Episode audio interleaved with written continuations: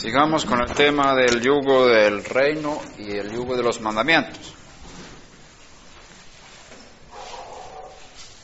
Hemos hablado del Shema, de poner las palabras de Hashem en nuestros corazones. ¿Podríamos cerrar la puerta quizás?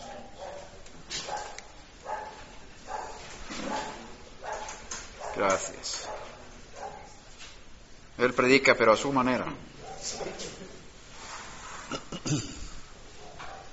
Poner la Torah en nuestros corazones y la Torah misma, la palabra misma, da fruto. Y el sembrador no sabe cómo. Su trabajo no es producir fruto, su trabajo es sembrar. Y eso a mí me consuela. Yo no puedo producir fruto de fe, de, de amor en mi corazón. Yo soy muy falto de, todos los frutos del Espíritu. Pero si una cosa puedo hacer, yo puedo sembrar la palabra en mi corazón. Puedo sembrar. Y cuando yo siembro con buena medida, va a dar un buen fruto. Según la medida que yo siembre, según el tiempo que yo ocupe con la Torah, me va a producir, producir fruto si no dejo que las otras cosas ahoguen como hemos estado hablando. La semilla que cae en tierra que tiene profundidad va a dar fruto por sí misma. Lo leímos en la parábola de Marcos 4. Entonces, ocúpate tú de sembrar en tu alma las palabras de la Torah. Y esas palabras van a producir algo hermoso dentro de ti. Esta es la llave del reino de los cielos. Este es el secreto del reino de los cielos. Sembrar las palabras divinas en el alma. Ese es el secreto del, del, reino de los cielos. Por lo tanto está escrito, el que no nace de agua y de viento no puede ver el reino de Dios. No, el, el que no nace de agua y viento no puede entrar en el reino de Dios. Y como sabéis, Yohanan está escrito en el nivel Sod, y cuando Yeshua habla con Nicodemo, él habla en parábolas y dice, cuando yo hablo de las cosas terrenales y no me entiendes, ¿cómo vas a entender si hablo de las cosas celestiales? Es decir, cuando él hablaba, no hablaba realmente de las cosas terrenales, estaba hablando de los objetos en este mundo físico que representan realidades en el mundo espiritual. Por lo tanto, el agua y el viento representan dos cosas. Lo tradujeron agua y espíritu, pero no me gusta. Porque espíritu en hebreo es ruach, y ruach significa en primer lugar viento. Esto se habla hoy, tú sales y hay un viento fuerte. Es de ruach hayom. ¿Qué viento hay hoy? Entonces, ruach es viento.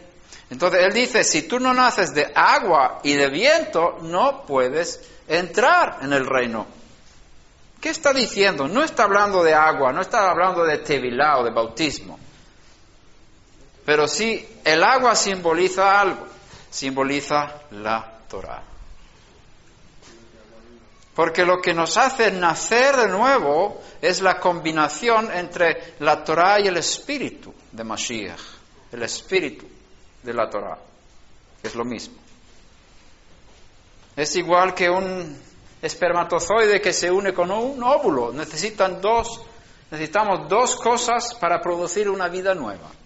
Cuando la Torah y el Espíritu se unan en nuestro corazón, se produce esa nueva vida, el nuevo nacimiento, la nueva creación, porque en, la, en Génesis 1 dice que el Espíritu de Dios se movía sobre la, tierra, sobre la faz de las aguas, Ruach Elohim. Pero no sucedía ningún milagro de creación hasta que vino una palabra que dice, sea la luz, y fue la luz. ¿Por qué? Porque estaba la combinación del Espíritu con la palabra, la Torah, la orden divina. Y eso crea cosas nuevas.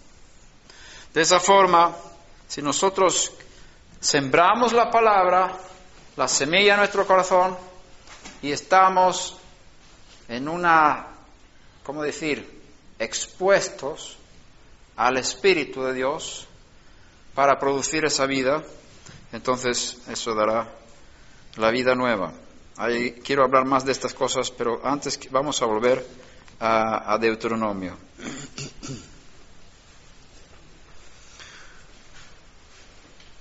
El segundo texto del Shema está en Deuteronomio 11, 19. Estos son los textos que están en el tefilín, en las filacterias. Y están, cuando leemos la oración de Shema en el Sidur, seguimos con estos textos, ¿verdad?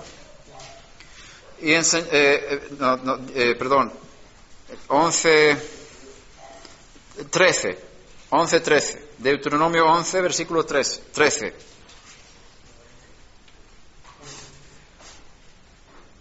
Y sucederá que si obedecéis los mandamientos que os ordeno hoy, de amar al Eterno vuestro Dios y de servirle con todo vuestro corazón y con toda vuestra alma. Aquí hay una diferencia de a quién se dirige la, la, orden. En eh, Deuteronomio 5, eh, perdón, 6, vimos que dice, y tú, tú, tú, tú, tú, tú. Aquí está diciendo vosotros todo el tiempo. Aquí hay una mezcla, tú y vosotros. Es una comunidad que recibe esta parte. Es un pueblo definido que recibe la Torah. La Torah fue dada a ese pueblo que salió de Egipto y que estaba a los pies del monte Sinai. Como conocéis el Midrash que ofrece la Torah a las naciones y no la quieren. Pero el pueblo de Israel sí la, la, la aceptó. Eh, no creo que haya sido así del todo, pero ilustra algo de lo que hay detrás de Hashem, de la oferta de Hashem. Porque el pueblo de Israel recibió la Torah, porque estaba, estaban dispuestos a cumplir, porque dice, Naase benishma. Es decir, nosotros haremos y después escucharemos. Con otras palabras, queremos cumplir y luego aprenderemos más. Entonces, la disposición del pueblo era tremenda a la hora de la oferta de la Torah. Y, por eso Hashem le entregó a Israel la Torah, porque Israel iba a cumplir la Torah. Y dice aquí, y sucederá que si obedecéis mis mandamientos que os ordeno hoy, de amar al Eterno vuestro Dios y de servirle con todo vuestro corazón y con, con todo, toda vuestra alma, Él dará a vuestra tierra la lluvia a su tiempo, lluvia temprana y lluvia tardía, para que recojas tu grano, tu mosto y tu aceite. Y Él dará hierba a tus campos para tu ganado, y comerás y te saciarás. Cuidaos no sea que se engañe vuestro corazón y os de, de, desviéis y sirváis a otros dioses y, los adoréis. No sea que la ira de Hashem se encienda contra vosotros y cierre los cielos y no haya lluvia y la tierra no produzca su fruto. Y pronto perezcáis en la buena tierra que el Eterno os da. Grabad pues estas mis palabras en vuestro corazón y en vuestra alma, atadlas como una señal a vuestra mano y serán por insignias entre vuestros ojos. Y enseñadlas a vuestros hijos, hablando de ellas cuando eh, te sientes en tu casa y cuando andes por el camino, cuando te acuestes y cuando te levantes. E, y escríbelas en los postes de tu casa y en tus puertas, para que tus días y los días de, tus, de tus hijos sean multiplicados en la tierra que el Eterno juró dar a tus padres por todo el tiempo que los cielos permanezcan sobre la tierra.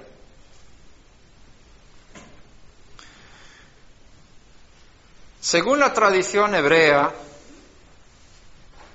tradición judía, según la, transmisión oral, sabemos que la Torah contiene 613 mandamientos. Eso está en la Mishnah. La Mishnah es la Torah oral escrita. Pero no sabemos exactamente cuáles son los 613 mandamientos. Hay diferentes opiniones entre diferentes rabinos. Por supuesto, hay pequeñas diferencias, pero no se trata de matices.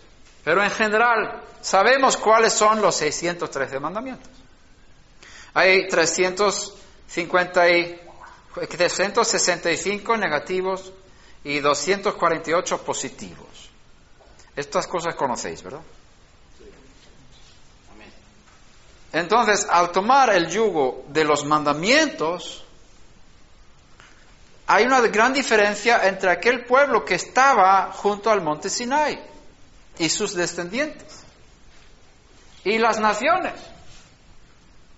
La Torah fue entregada al pueblo de Israel, al pueblo del pacto, al pueblo que salió de Egipto. Entonces aquí surgen preguntas. La Torah misma, la Torah misma hace una diferencia entre Israel y las naciones. La Torah misma produce una, un muro de separación entre el pueblo consagrado y las demás naciones entre el pueblo sacerdotal y todos los demás pueblos. Todos han sido creados por Dios y tienen un propósito específico. Sin embargo, el, Eterno, a través de la Torah escrita y la Torah oral, ha separado a Israel de las naciones para ser un pueblo especial. Santo significa separado, entregado, dedicado, Y hay límites en la Torah que marca, vosotros no podéis hacer estas cosas, pero los demás sí pueden hacerlo. La Torah no fue dada para todas las naciones, para que todo el mundo cumpliera los 613 mandamientos y las explicaciones. ¿Por qué? Tenemos varios ejemplos. Por ejemplo, tenemos en este texto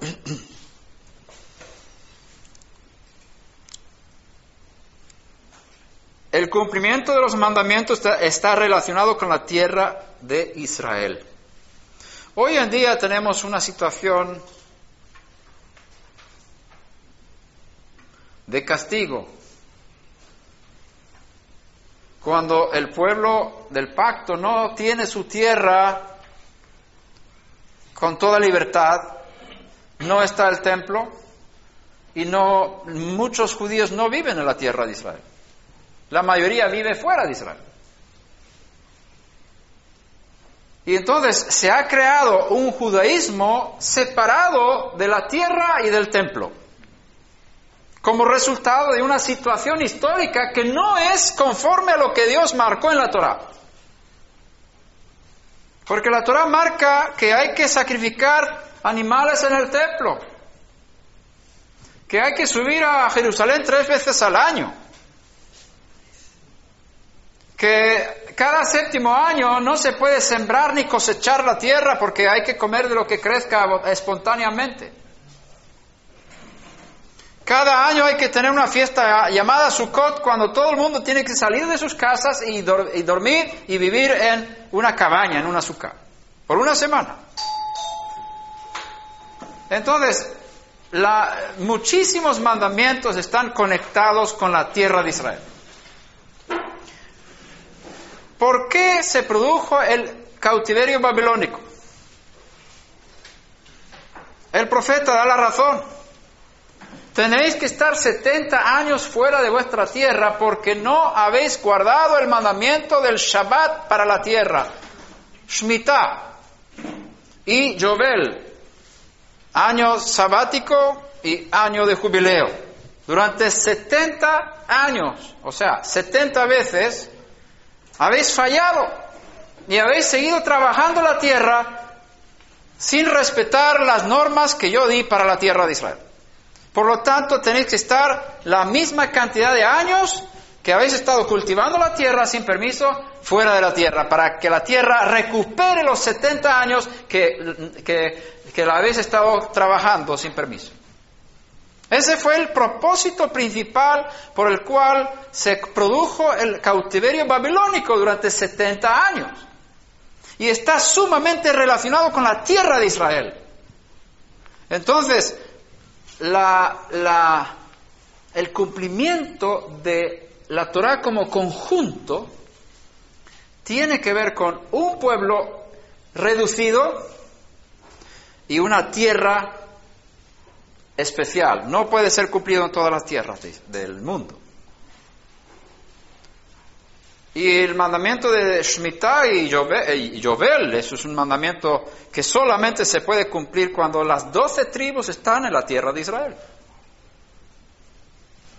Y el mandamiento de, de Shemitah es sabático, solamente se puede cumplir en la tierra de Israel.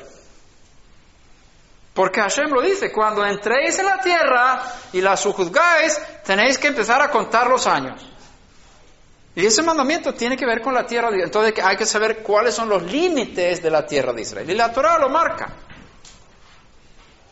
Estos son los límites de la tierra para decir, dentro de estas fronteras, estos mandamientos hay que cumplir. Si vives fuera de esas fronteras, hay mandamientos que no se cumplen ahí. Y hay muchísimos mandamientos de los 613 que no se pueden cumplir hoy en día. Primero, porque no están todos los judíos en la tierra de Israel. Segundo, porque no tenemos templo. Por eso hemos creado un sistema de culto a Dios para sobrevivir en una situación de crisis. Y es el judaísmo de hoy. El judaísmo de hoy no es lo que enseña la Torah. Parte, pero no es. Yo no puedo decir el porcentaje, pero la, fuente es la Torah, pero en el judaísmo hoy en día tenemos muchos mandamientos que no tienen nada que ver con la Torah. Igual que los recabitas, ¿no? Mandamientos de los padres que son buenos y los cumplimos porque respetamos a nuestros padres. Y el Eterno nos ha, ordenado obedecer a nuestros padres. Por ejemplo, el mandamiento de Netilat Yadayim, que veo que tenéis ahí una jarra para Netilat Yadayim. ¿Dónde está eso en la Torah? No está en la Torah. Eso es algo que se añadió después. Entonces, no podemos, no, eh, ¿cómo le digo? No podemos evaluar o tener el judaísmo de la diáspora, que es el que tenemos ahora, como regla de medida de cómo es vivir según la Torah. Porque los que van a vivir según la Torah tienen que vivir en la tierra de Israel. ¿Cómo vas a estar en la azúcar en Alaska o en Suecia, donde yo nací, si yo digo a la gente, la Torah es para todo el mundo y todo el mundo tiene que cumplir a rajatabla lo que dice la Torah, les voy a matar de frío en su coto.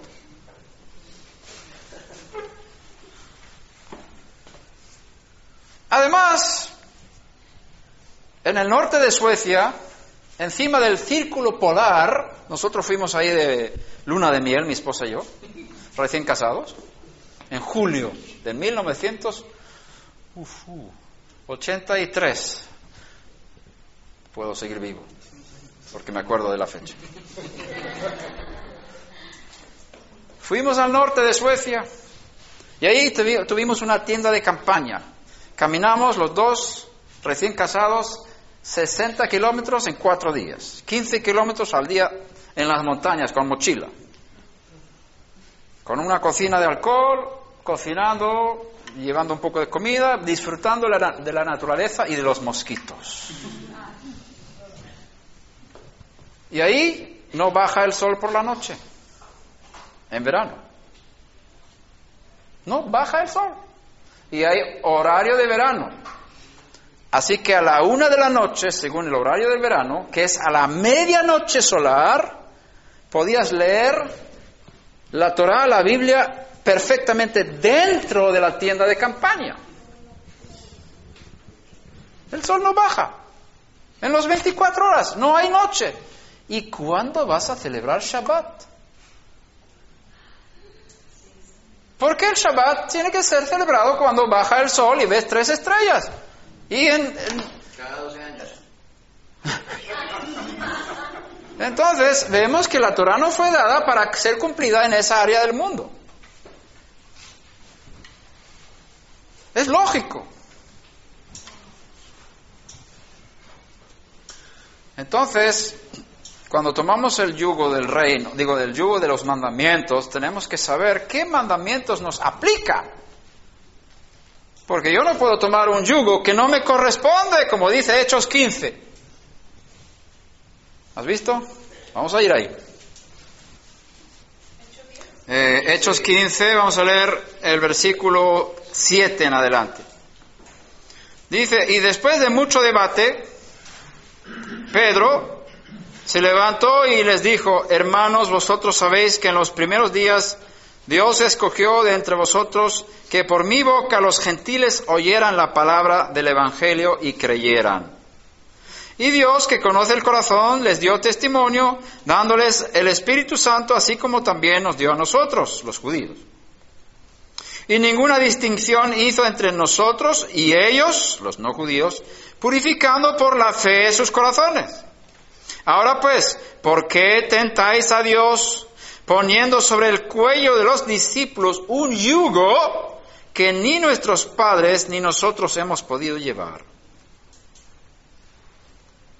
Creemos más bien que somos salvos por la gracia del Señor Yeshua de la misma manera que ellos también lo son. Hay diferentes yugos. Yeshua dijo, tomad mi yugo sobre vosotros, porque mi yugo es fácil y ligera mi carga. Con otras palabras, mi interpretación, explicación y aplicación de, las, de los mandamientos de la Torah es fácil. Pero habló con judíos, ¿eh? Estaban entrenados desde el niño, desde niños, a cumplir los mandamientos. Entonces, hay yugos que son demasiado, demasiado grandes. ¿Os acordáis de David, el rey? Antes de ser rey, que llegó al frente donde estaba la batalla, y ahí estaba el, gigante Goliat. Y dice, yo voy a, luchar contra este hombre, porque nadie se atrevía del ejército de Israel a luchar contra el gigante. Y el rey David, el, bueno, el, pastor David, que era pastor en ese tiempo, ya tenía experiencia con batallas fuertes, con un león, león y un oso. Dos batallas buenas, buenas. Y dice, yo voy a luchar contra este filisteo incircunciso que ha levantado su voz para ultrajar el ejército de Dios. Y entonces le ponen el, la armadura del rey Shaul, que tenía la cabeza más alta que todo el pueblo. Imagínate. Y David va intentando caminar con una chaqueta y una, unas cosas de... Un, que no. Y dice, no, como yo? Yo no puedo hacer guerra con esto. No es para mí. Eso fue hecho para el rey Shaul. Y digo, yo voy a, a luchar con lo que yo sé. Tengo... Estoy bien entrenado con la onda. Tú sabes quién fue el primer motorista de la historia, ¿no? Lo sabe, no hace falta decirlo. Que David venció sobre Goliat con la onda.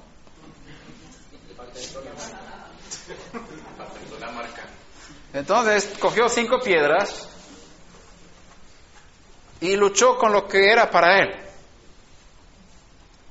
Entonces, eso es una ilustración de la diferencia entre la tarea de los mandamientos para el pueblo judío y los justos de las naciones, los que se vuelven al Dios de Israel entre las naciones. No podemos poner sobre ellos un yugo demasiado difícil.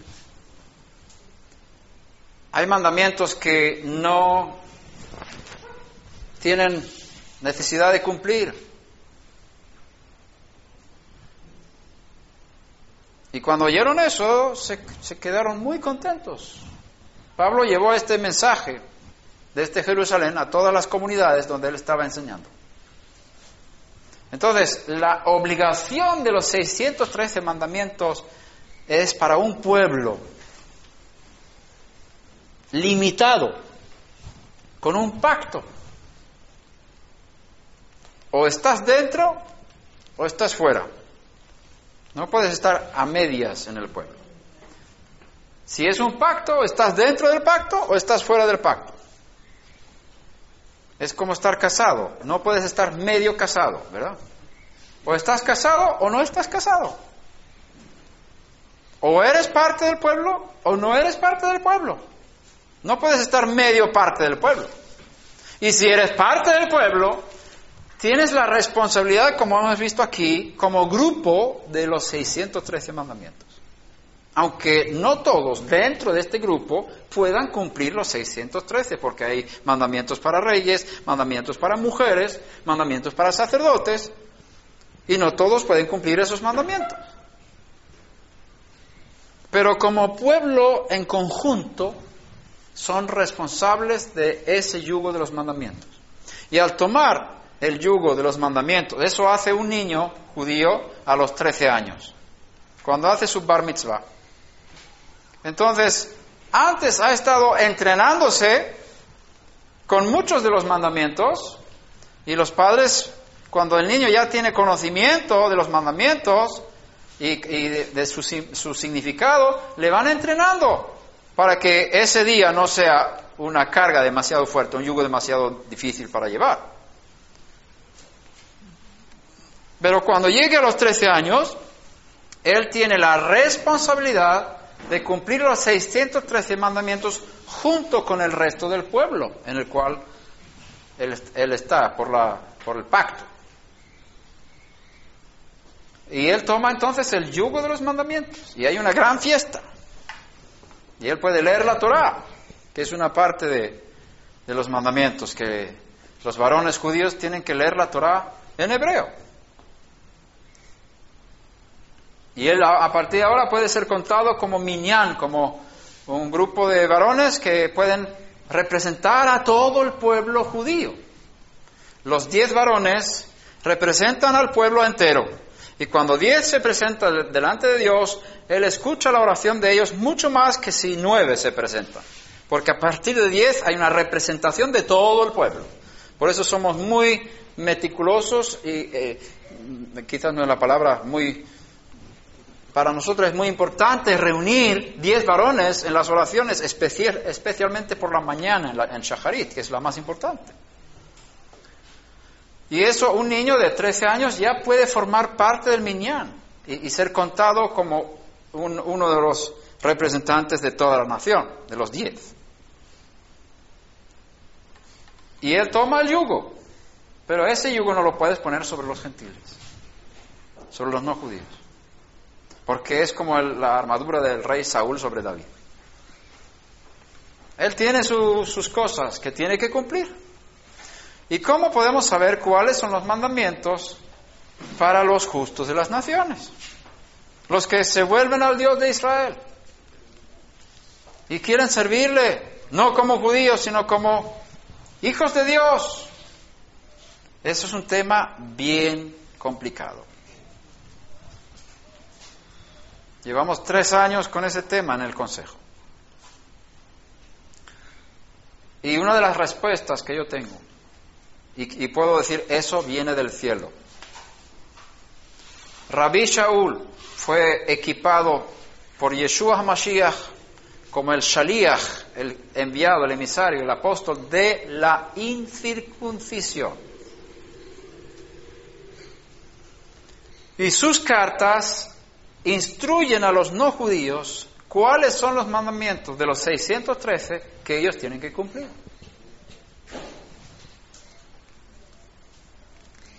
Revisando las cartas de Rabbi Shaul, encontramos que la base de la enseñanza para los no judíos son los siete mandamientos universales. La base de su enseñanza. Revisé sus cartas de pe a pa y me di cuenta que el tema de los siete mandamientos es la base de la enseñanza del yugo de los mandamientos para los justos de las naciones. Por supuesto, primero está el yugo del reino, que es la salvación, que es el arrepentimiento del pecado, es el nuevo nacimiento. Pero luego el yugo de los mandamientos para los no judíos tiene que ver con los siete mandamientos universales en las enseñanzas de Rabbi Shaul. Además de eso, porque digo es el fundamento, además de eso hay una invitación a coger más mandamientos que los obligatorios, porque hay mandamientos obligatorios y en este caso hay mandamientos voluntarios. Los obligatorios son los siete. ¿Cuáles son? Ok, son en primer lugar no cometer idolatría.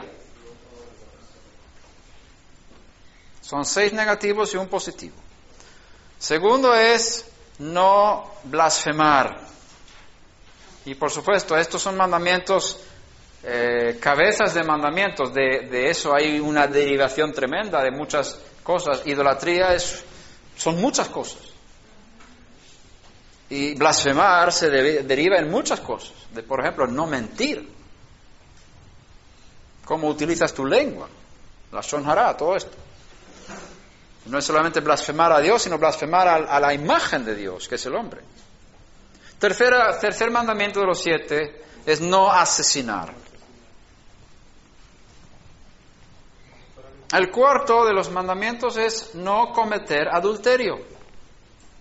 Y por supuesto ahí está derivado también la fornicación, como hablamos antes, que Pablo enseña muy estrictamente, que el que practica tales cosas no tiene el, la entrada en el reino venidero. Una cosa es practicar, otra cosa es arrepentirse y levantarse y apartarse, y apartarse como vemos en el, en el, ejemplo de los corintios. Y, y, y, si caes, levántate, pide perdón y pide a, al Espíritu de Hashem, pídele a Hashem que te dé su Espíritu para que no vuelvas a pecar. Pero si tú practicas, no tienes herencia. Entonces, eso todos los pecados sexuales en esa área. El siguiente es no hurtar no robar. Y ahí hay muchísimas cosas que se pueden robar. Tiempo, honra, muchas cosas, ¿verdad? Eh, y luego, ya tenemos seis, ¿no? No, tenemos cinco. El sexto es no, y escucha bien ahora, porque hay mucha confusión en esto, no comer miembros de un animal que fue sacado del animal mientras que estaba todavía vivo. Así enseña la Torah en Génesis 9. No comer de un miembro de un animal que fue extraído del animal mientras que todavía el animal estaba vivo. Y eso incluye aquella sangre que sale del animal cuando todavía está vivo. Pero es más que la sangre. ¿Sí? El huevo. El huevo no es. El huevo no. Eh, sería. Sería a partir del, creo que es a partir del tercer día cuando ya hay una, una, un puntito de sangre. Si hay un puntito de sangre no lo comas, pero antes de eso sí. ¿Qué otro ejemplo? ¿Perdón? ¿Qué otro ejemplo habría? Pues eh, Eh, hay, hay, gente que, que, come animales vivos. Sí, en la China. Y los animalitos ahora en los ojos. El proceso industrial es, es durante el proceso industrial muchas veces el animal ni siquiera muerto porque es bueno, Ajá. medios en el que fue electrocutado y el animal aún está vivo y ya ha sido desmembrado. Muy bien, eh, entonces hay que revisar cómo están matando los animales aquí. Si es un proceso que todavía está vivo el animal cuando empiezan a desmem descuartizarlo, entonces no se puede comer ese animal. Según la Torah. Entonces hay que revisar. Pero no hay ninguna, eh, ninguna restricción. Escucha bien, no hay ninguna restricción de qué tipo de animales se puede comer si uno no es judío. Eso dice la Torah. Todo lo que se arrastra y tiene vida os daré por alimento como os di toda hierba verde.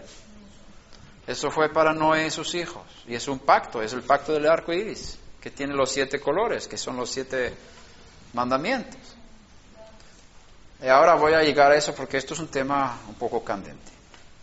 Y no quería entrar demasiado en esto, pero sí hay que hablar de esto, porque estaríamos toda la noche. Ahora, el séptimo es positivo.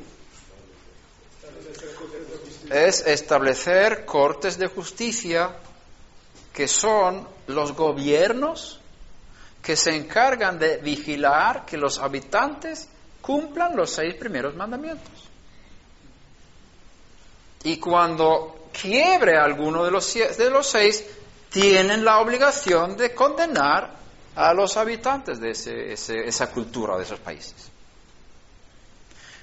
Por otro lado, como hay mandamientos negativos, siempre tienen un lado positivo. De otras, con otras palabras, cuando Hashem dice no hagas, tienes que hacer algo. No blasfemes. Entonces, ¿qué tienes que hacer en lugar de blasfemar? Bendecir, alabar, exaltar, hablar la verdad. Lo contrario de idolatría, ¿qué es? Y servir a Hashem con todo el corazón. Y ahí hay muchas cosas que se pueden decir. Lo contrario de matar, preservar la vida. Muchas cosas. Lo contrario de hurtar, trabajar. En la enseñanza de Pablo dice, el que hurte, no hurte más, sino trabaje con sus manos. Y el que no quiere trabajar, que no coma. Eso está basado en ese mandamiento. Etcétera, etcétera. Y también tienes eh, en, sus cartas la información o la, exhortación de someterse a las autoridades, que son, que son los, las cortes de justicia. Dice, no hay ninguna autoridad que no haya sido puesta por Dios. Eso es uno de los siete mandamientos. Las enseñanzas de Pablo están llenas de los siete mandamientos como base. Sin embargo, tenemos como, y ahora viene lo más hermoso y lo más grande. Y pido a Hashem que pueda resumir una enseñanza de 30 horas en 30 minutos. Las diez tribus de Israel fueron sembradas entre las naciones. Conocéis todo esto. Perdió su derecho del pacto. Dice, vosotros no sois mi pueblo, yo no soy vuestro Dios. Oseas, capítulo 1, 2 y 3.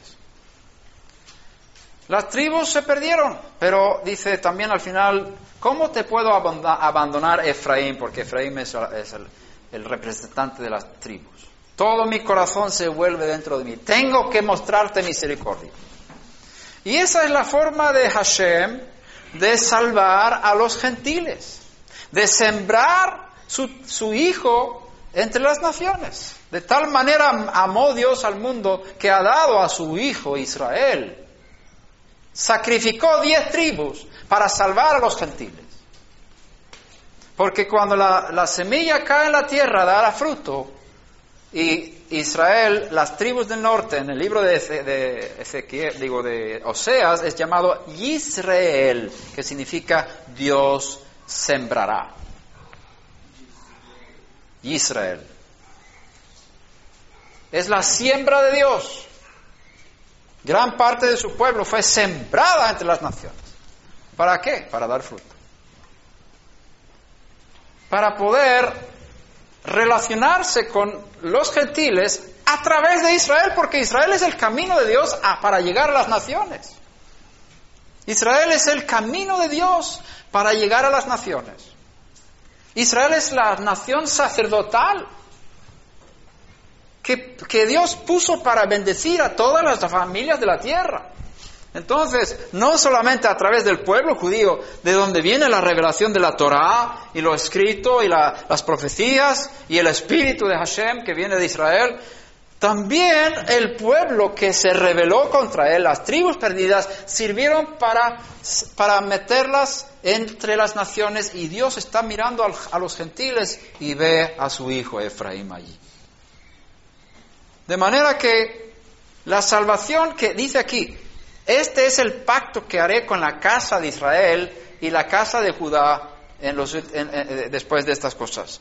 El nuevo pacto. Eh, Jeremías 31 y Ezequiel 36. Aunque Ezequiel 36 habla más de Israel después de la restauración en su tierra, que el pueblo judío va a entrar en el nuevo pacto. Pero cuando habla del nuevo pacto en, en- Jeremías, se refiere primeramente a la casa de Israel y luego a la casa de Judá. Por lo tanto, la única forma por la cual los gentiles puedan ser parte del Mesías es a través del nuevo pacto. Hay un nuevo pacto en la sangre de Yeshua. Y ese pacto fue hecho con la casa de Israel y con la casa de Judá. ¿Y dónde estaba la casa de Israel en tiempo de Yeshua? Entre las naciones. Por eso los gentiles han sido los que más han recibido el mensaje de salvación. Porque el pacto en la sangre de Yeshua fue primeramente para, las, para la casa de Israel. Entonces la casa de Israel tiene pacto con Dios a través de Mashiach, sin ser judíos.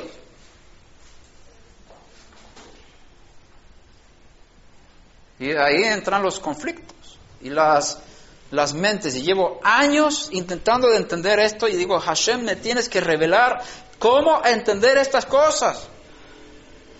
Porque si los gentiles en el Mesías son Israel, entonces tienen que cumplir los 613 mandamientos.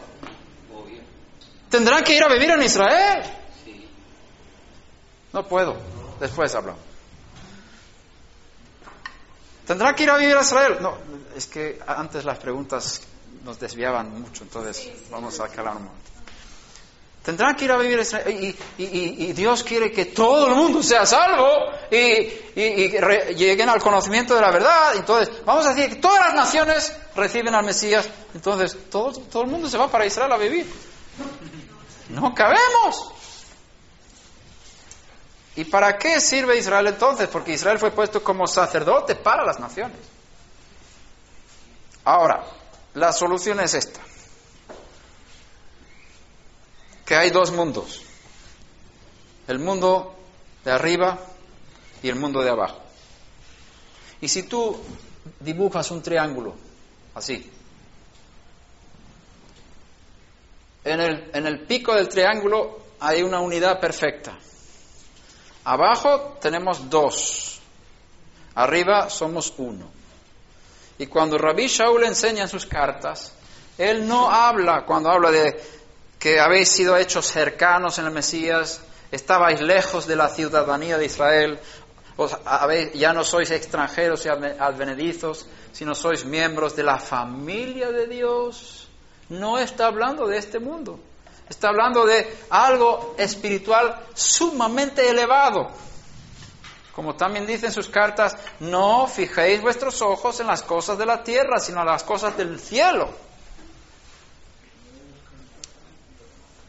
Y el injerto del cual se habla en Romanos 11 no es en la tierra, porque la raíz está en los cielos. Mashiach es la raíz, y él está en los cielos, no está aquí en la tierra.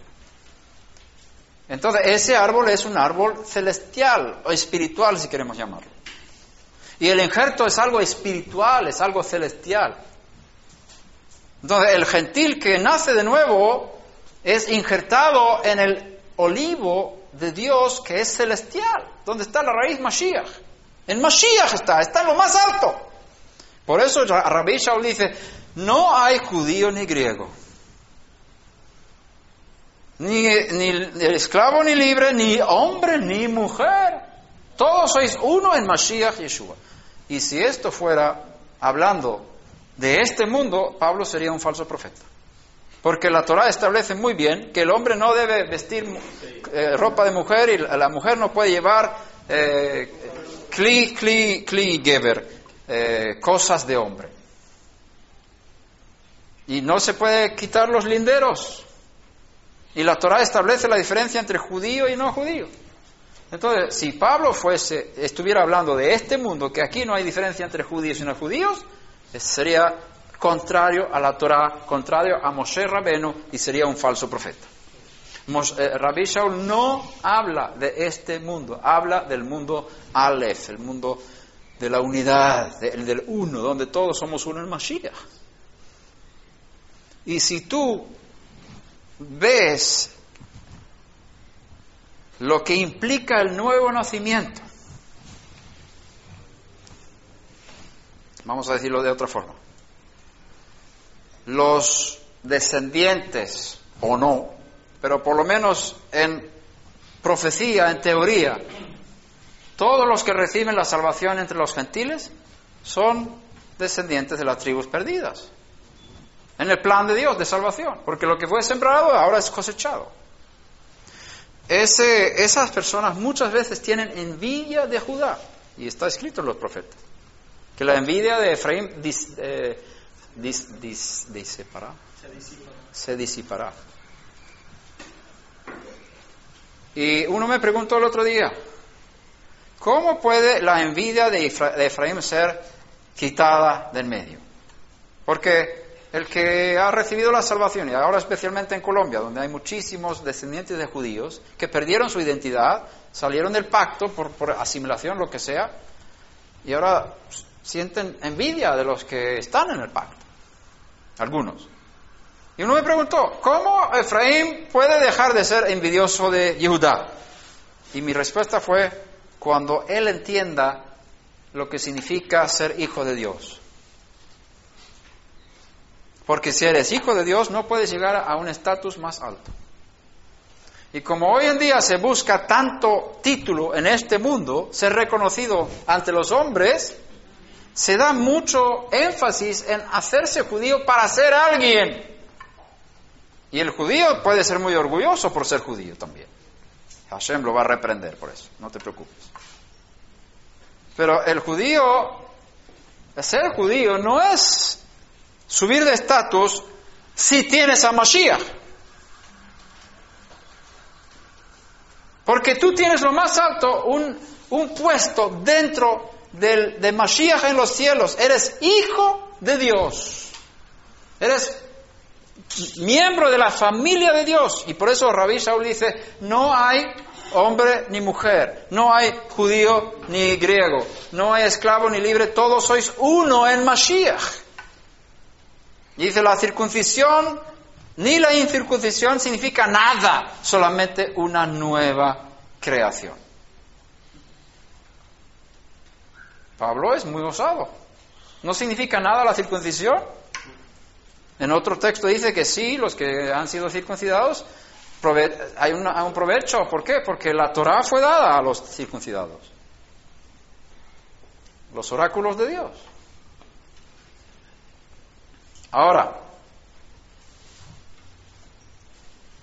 el nuevo nacimiento es tan poderoso que, y está en un nivel espiritual tan alto que nosotros no lo, no lo captamos, no lo vemos bien. Experimentamos algo de eso, el nuevo hombre, la nueva, crea- nueva criatura, el nuevo nacimiento, la, la nueva creación en Mashiach. Está escrito, si uno está en el Mesías, nueva criatura es, nueva criatura es, nueva creación, un nuevo ser humano. Las cosas viejas pasaron, he aquí, todas son hechas nuevas. ¿Cómo es posible esto? En 1 Corintios 15 se habla de el primer hombre, Adán, fue un alma viviente. El segundo hombre fue un espíritu vivificante. El primer hombre es de la tierra terrenal. A ver, estoy mezclando las cosas.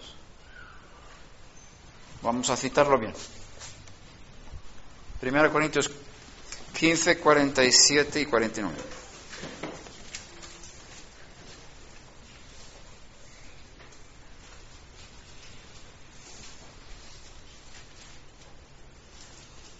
El primer hombre es de la tierra terrenal. No, 45. 45 y 47. Así también está escrito, el primer hombre, Adán, fue hecho alma viviente, está citando la Torah. El último Adán, el último Adán, espíritu que da vida. Hay un último Adán. ¿Quién fue el último? Cuando él murió, murieron todos. Está escrito. Si uno murió por todos, murió. si uno murió por todos, así que todos murieron. Delante de Hashem, o sea, Hashem está mirando la raza humana y cuando ve a Yeshua y muere, el primer hombre muere. Porque él representa toda la raza humana como sumo sacerdote. Adán es el representante de toda la raza humana y Yeshua es el representante también de la raza humana, por designación. Fue designado como el representante de toda la raza humana por Dios. Y cuando Él muere, para Dios mueren todos. ¿Y qué sucede después de la muerte? Una resurrección. Y es una nueva creación. Acuérdate de eso. No es el mismo hombre que sale que el que murió. Igual que la semilla que tú siembras en la tierra, no es la semilla que sale, es otra cosa, pero sale de la semilla. Una cosa está relacionada con la otra, no hay desconexión, es una conexión, pero no es lo mismo. Sale otra cosa. Lo mismo dice el segundo hombre, vamos a ir leyendo 46. Sin embargo, no, 45 otra vez. Así también está escrito, el hombre primero, Adán, fue hecho alma viviente. El último, Adán, espíritu que da vida. Sin embargo, el espiritual no es primero, sino el natural. Luego el espiritual. El primer hombre es de la tierra terrenal. El segundo hombre es del cielo. Si tú has nacido de nuevo, tú eres del cielo. Es un nacimiento celestial. El cielo está dentro de ti, o tú estás dentro del cielo. El cielo está cerca, no está tan lejos. Como es el terrenal, así son también los que son terrenales. Y como es el celestial, así son, no será. Así son también los que son celestiales. ¿Tú eres celestial? ¿Naciste de nuevo? Entonces hay una nueva persona. Tú eres una nueva persona, un nuevo ser humano. ¿Cuál es la gran diferencia entre el primero y el último? Uno es de la tierra y el otro es del cielo. Uno es mortal y el otro es inmortal. Es la gran diferencia. Dios creó una nueva raza humana y esta nueva raza humana es Mashiach, el hombre resucitado. Y todos aquellos que han recibido el poder de la resurrección es parte de ese ser humano. Él es la cabeza de la raza humana nueva. él, él fue resucitado y todos los que vienen después son parte de él y están en una dimensión celestial muy por encima de este mundo físico en que vivimos, donde fue dada la Torá, donde hay diferencia entre judíos y no judíos, donde hay diferencia entre hombres y mujeres. En la nueva creación no hay hombres y mujeres. Somos como los ángeles del cielo. Si tú tienes claro lo que eres en Mashiach, como Efraín, no vas a tener envidia de los judíos. Además, en las cartas de Rabbi Shaul hay una invitación a cumplir mandamientos que no son obligatorios. Dice 1 Corintios 5, celebremos la fiesta. ¿A qué fiesta se refiere? Hagamatzot, pan sin levadura. Quitemos toda levadura. Entonces, los hijos de Dios de las naciones, o podíamos llamarlo casa de Israel, que es un poco peligroso.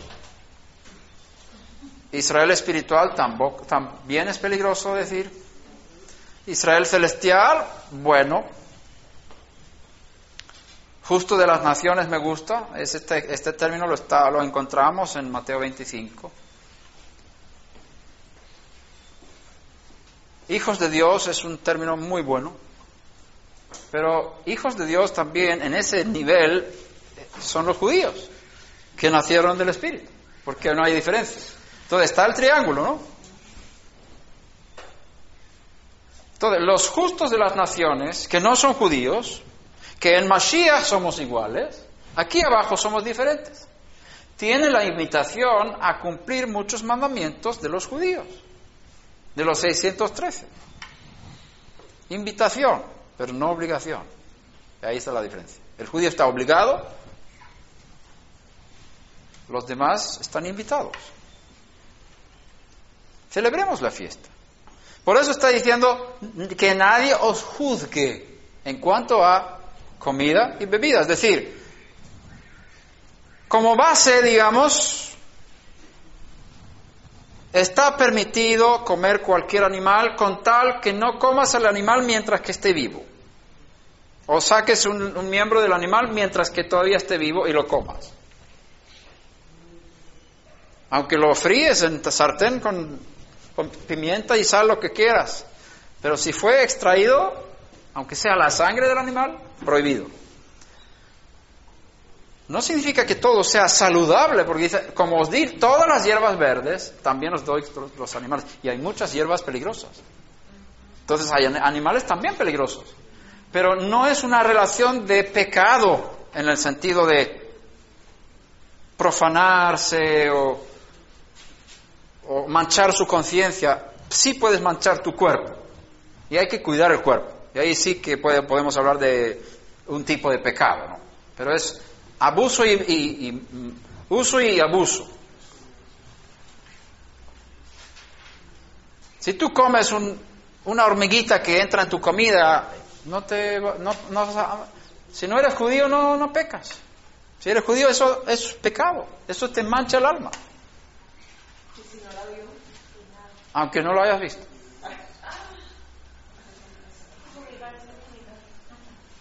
Sí, hay que cuidarse. Pero yo considero, personalmente, que todos los justos de las naciones que quieren vivir en un nivel de santidad alto deben separar de sus casas y no comer y no tener carne de los animales impuros que marca la Torah. Esa es mi convicción. Pero yo no puedo poner ese yugo sobre todo el mundo y decir, tú tienes que hacer esto, porque no es un yugo para ellos. El que quiere tomar ese yugo lo hace para sí y su familia o para la comunidad. Y eso está bien. Pero es algo voluntario y hay que ser constante. Si lo haces, si tomas el yugo, no, no te bajas de ahí. Esto significa que cuando vas a la casa de tu madre en Navidad, por si acaso vas en Navidad, y te dan un chicharrón, no puedes comerlo. No porque seas judío, sino porque tú tienes un nivel de santidad voluntario usando los mandamientos que Dios dio a Israel para santificarte, igual que hay muchos mandamientos que nos sirven para santificar. Por ejemplo, el ayuno. El ayuno es obligatorio en Israel una vez al año. ¿Sí o no? Es obligatorio. El que no ayuna es cortado del pueblo. Pierde su salvación. Fuerte, obligatorio. Yom Kippur. Ese yugo no lo ponemos en, sobre las naciones. Ahora, si tú quieres ayunar Yom Kippur, adelante. Y si quieres usar el mandamiento del ayuno en otros días de la semana, bien puedes y eso te va a elevar espiritualmente. ¿Ves? El ayuno te sirve para elevarte espiritualmente, ¿sí o no? Y es un mandamiento. Y lo tomas como voluntario. Entonces hay otros mandamientos también que podemos tomar sin ser obligados a tomarlos, pero para elevar nuestra espiritualidad y nuestra santificación. Entonces la puerta está abierta. El Shabbat. El judío tiene el Shabbat tremendamente estricto. 39 mandamientos de la, de la Torah, podemos llamarlos así, Melajá, y luego todas las derivaciones y las añadiduras de los rabinos. Como somos recabitas, somos fieles a nuestros rabinos. Mandamientos de hombres. Entonces, hay muchas cosas. Yo no puedo tocar un perro en Shabbat. Prohibido para un judío. Yo no puedo mover las velas del Shabbat en Shabbat. Por eso se estableció que cuando pongas las velas del Shabbat, todo objeto que tú no tienes que utilizar en Shabbat se llama muktzeh, que no se puede mover, porque eso eh, rompe el espíritu del Shabbat, que hay que dejar las cosas en su lugar. Entonces, muchas cosas. No te metas, no te hagas judío. Te vas a complicar la vida. Pero el que quiere entrar en la fiesta del Shabbat, bienvenido, celebra la fiesta del Shabbat. Además, el Shabbat es una herencia de la creación. Y ahí estaba Adán. Lo primero que pasó con Adán el día después de su creación fue que el Eterno descansó. Y como buen hijo de Dios, también descansó. Y como está escrito, acuérdate del Shabbat, acuérdate del Shabbat. Zehor. Porque en seis días Hashem creó los cielos y la tierra y todo lo que ellos hay. Pero luego dice en Deuteronomio, guarda el Shabbat, Shmor, porque fuisteis esclavos en Egipto y Hashem os sacó de ahí con mano poderosa y brazo fuerte.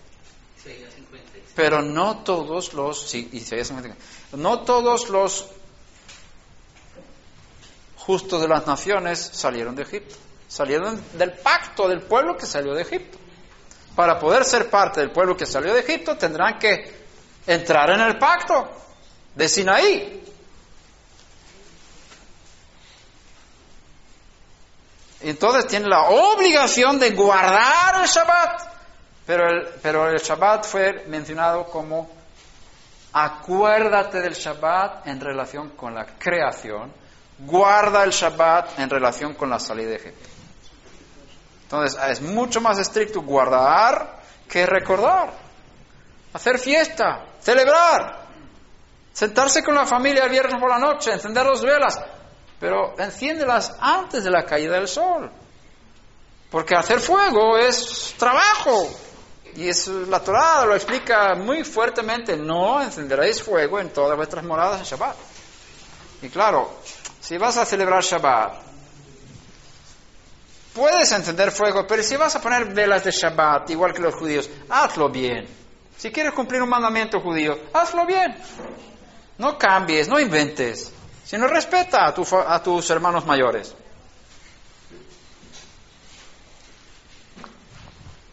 Estás invitado. Y hay una gran bendición en el Shabbat. Y las otras fiestas también. Hacer Sukkot. Pero ¿cómo vas a hacer la Sukkah? ¿Triangular? ¿Redonda? ¿Cómo sabes que tiene que tener cuatro? ¿Cuatro paredes? En el Talmud se discute, tú puedes hacer un techo desde la pared hasta el suelo, así inclinado, y eso es una Sukkah. ¿Qué es sukkah? ¿Dónde están las reglas? ¿Qué, ¿Qué, altura puede tener? ¿30 metros de altura? ¿O 30 centímetros de altura? ¿Es una sukkah? Tú tienes una cama ahí, te metes ahí y es una sukkah, chiquitita. Entonces, ¿dónde están los límites de qué para cumplir el mandamiento? Esas son los, los, las reglas rabínicas que establecen para que sea una azúcar, según las reglas, tiene que tener estas medidas, esta altura máxima, esta altura mínima y estas paredes mínimas. Entonces, si quieres cumplir esto, pues te metes en problemas, pero bienvenido a la familia de los problemas. O copiar más o menos y hacer algo semejante, pero no inventar. Por favor, no inventes una azúcar triangular o redonda. No, respeta. Mesuzá en las puertas, como hemos leído en el Shema. Escribirás estas, estas palabras en los, los postes de tu casas en tus las puertas de tu casas y en tus portones. En lo que es lo que lo que se ve en la puerta, bait, bait, que la casa o la cáscara, ¿cómo se llama esto? El recipiente. Hay un pergamino. Y ese pergamino para hacer una buena, una mesuzá de verdad tiene que ser escrito por un escriba stam, un escriba que tiene la autoridad para escribir la Torah. Y utiliza la misma tinta que Moisés, Moshe Rabbeinu utilizó, a base de la granada. Y sobre un pergamino de un, un animal limpio. Y eso es según la regla, para que sea una mesuzá. Entonces, si tú pones, pones una mesuzá en tu casa, no pongas fotocopia, por favor. Bueno, si quieres poner fotocopia, pero no te va Hashem no te va a dar ninguna recompensa por ella. Por ella. Ni, un, ni un peso colombiano. Si quieres tener recompensa por cumplir un mandamiento, hazlo bien, según las reglas. Hermano, eh, o sea que el gentil cuando guarda mis votos, eh, para él es un mérito. Sí, es un mérito. Les, eh, puede, es una- un medio de acercamiento al Eterno. Es un medio de santificación. Pero no es un medio para ganarse la salvación. Porque la salvación no se gana con méritos. Por pura gracia.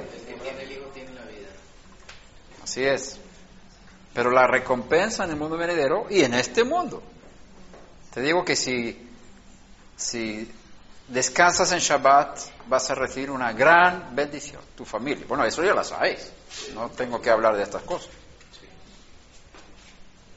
¿Ok? Entonces, el nuevo nacimiento es sumamente poderoso y si nuestra identidad está en Mashiach, eh, ya no hay envidia. Y en- yo puedo sentirme bien porque hoy tenemos una crisis de identidad. ¿Quién soy? Porque hemos salido del cristianismo y no somos judíos. ¿Qué soy? Soy Israel. Sí, pero si soy Israel tengo que cumplir todos los mandamientos que son para Israel. Entonces, ¿Dios tiene un Israel que no tiene que cumplir los mandamientos de la Torah? Mm, sí y no. Entonces, la identidad es difícil. Entonces, para mí, la solución que da paz es que te identifiques como hijo o hija de Dios. Ahí es lo más grande que puedas ser. No puedes subir más alto. Tienes acceso al trono mismo de Dios en el Espíritu. ¿Qué más quieres? Y esa es la base por la que, la razón por la que Rabí Shaul dijo, si vosotros queréis que habéis sido justificados en el Mesías, ahora queréis circuncidaros, vais a perder al Mesías. ¿Por qué? Porque estás diciendo, yo no soy nadie, quiero subir de nivel, quiero ser judío, porque los judíos están ahí y yo aquí abajo. ¿Cómo vas a estar, decir que estás abajo cuando estás sentado con Mashiach en los cielos? Estás despreciando lo que Dios hizo por ti en Él y donde te ha colocado por el nuevo nacimiento. Y tú ahora dices que tú quieres subir de nivel espiritual. ¡Qué ingrato eres! Dice Pablo. Vas a perder al Mesías si lo haces, con ese motivo. Por otro lado, él circuncidó a Timoteo, pero fue por otro motivo. Isaías 52.1 Despierta, despierta, vístete de tu poder, oh Sión, vístete de tu- tus ropajes hermosos, oh Jerusalén, ciudad santa, porque el incircunciso y el inmundo no volverán a entrar en ti. Está hablando de Jerusalén, aquí en la tierra. Ahora, la circuncisión del corazón está en las esferas superiores. Y en ese sentido, ningún incircunciso tiene derecho a la ciudad celestial. Pero es una circuncisión en otro nivel, de la cual la circuncisión en la carne es una profecía, un símbolo, una... Porque si no, las mujeres no podrían entrar en, los, en el mundo venidero, porque no están circuncidadas. ¿Verdad? O sea, no hay que mezclar los mundos. Si, si, si logramos separar los mundos, tendremos menos quebradura de cabeza en todo este proceso de restauración de todas las cosas. Y hay una, hay una circuncisión en los cielos, en, el espíritu. Es el nuevo nacimiento. Y ahí sí que tú entras en el pueblo de Dios. Y eso, si lo quieres llamar Israel, está bien. Y si me apretan los tornillos, yo acepto que hay un solo pueblo de Dios y se llama Israel, compuesto por judíos y no judíos. Ese es Israel. El problema es que corremos el riesgo, si, decimos la casa de Israel, que son los no judíos, y ahora nosotros somos Israel, y ahí creamos otro cristianismo de reemplazo que que ahora nosotros somos el pueblo de Dios y hemos nacido de nuevo y los judíos no, y tenemos el Mesías y los judíos niegan a, a Yeshua y, los rabinos con sus leyes tontas, leyes de hombres y nosotros ahora seguimos la Torah como el verdadero Israel. Ese espíritu hay que evitar, que es el mismo que creó el cristianismo. Es antisemita. Entonces yo, tengo mucho cuidado de identificar a los justos de las naciones como Israel o la casa de Israel, aunque sea verdad, pero verdad con modificaciones. ¿Me entendéis la, la razón, verdad? Pero si tenemos una confianza, eh, una seguridad y un descanso en nuestras almas en ser hijos de Dios, fantástico y ahí buscar qué nivel voy a cumplir de los mandamientos. Primero tengo que tomar el yugo de los siete mandamientos. Claro, yo no voy a hablar. Y ahí tienes trabajo. Tienes trabajo. Idolatría, lo que hablamos, rebeldía es idolatría. Estás creando otro Dios en tu corazón. Ahí trabajo con la idolatría. Blasfemia, ¿cómo hablamos los unos de los otros? Tenemos trabajo, tela marinera para cortar no asesinar, no avergonzar a otra persona, no hurtar, cómo administramos el dinero. Tenemos trabajo. Y las partes positivas de todos estos, estos son los yugos obligatorios para los justos de las naciones. Entonces, las cartas de Pablo reflejan la mejor enseñanza para elevar la espiritualidad de los justos de las naciones en Mashiach a ser agradables delante de Dios. Y si quieres subir, o quizás no es la palabra, si quieres ser más estricto, puedes entrar en otros mandamientos, voluntariamente. Pero asegúrate que si tomas un mandamiento sobre ti, que lo hagas bien, consultando con los hermanos mayores. Y también que seas consecuente y sigas haciéndolo que no bajes de este nivel. Porque si tú te comprometiste delante de Dios en hacer esto y bajas, ya pecas, eso es pecado para ti. No para el vecino que no se comprometió con ese nivel de, de disciplina. Si tú te comprometiste en ayunar una vez por semana y dejas de ayunar, ya pecaste. Porque tú te pusiste ese yugo, tú te pusiste esta ley para ti. ¿Está bien? Y en el mundo judío se considera una práctica que se haya hecho tres veces, ya se considera tradición. Y si no la sigues, tienes que anular una promesa. Y eso se hace antes de Rosh Hashanah y antes de Yom Kippur. Hatarat Nedarim. No, se llama Hatarat Nedarim. Cuando tres varones judíos se sientan como Beitin y los que quieren anular las promesas que no han podido cumplir en el año, ellos le nos, nos liberan y luego nos sentamos nosotros y liberamos a los otros tres. Cada, si yo he hecho una cosa en, en, tradición tres veces y si no sigo, ya quebré mi tradición. Así piensan los judíos. Para no decir todas las cosas que prometemos y no cumplimos. Eso es parte de, los siete mandamientos.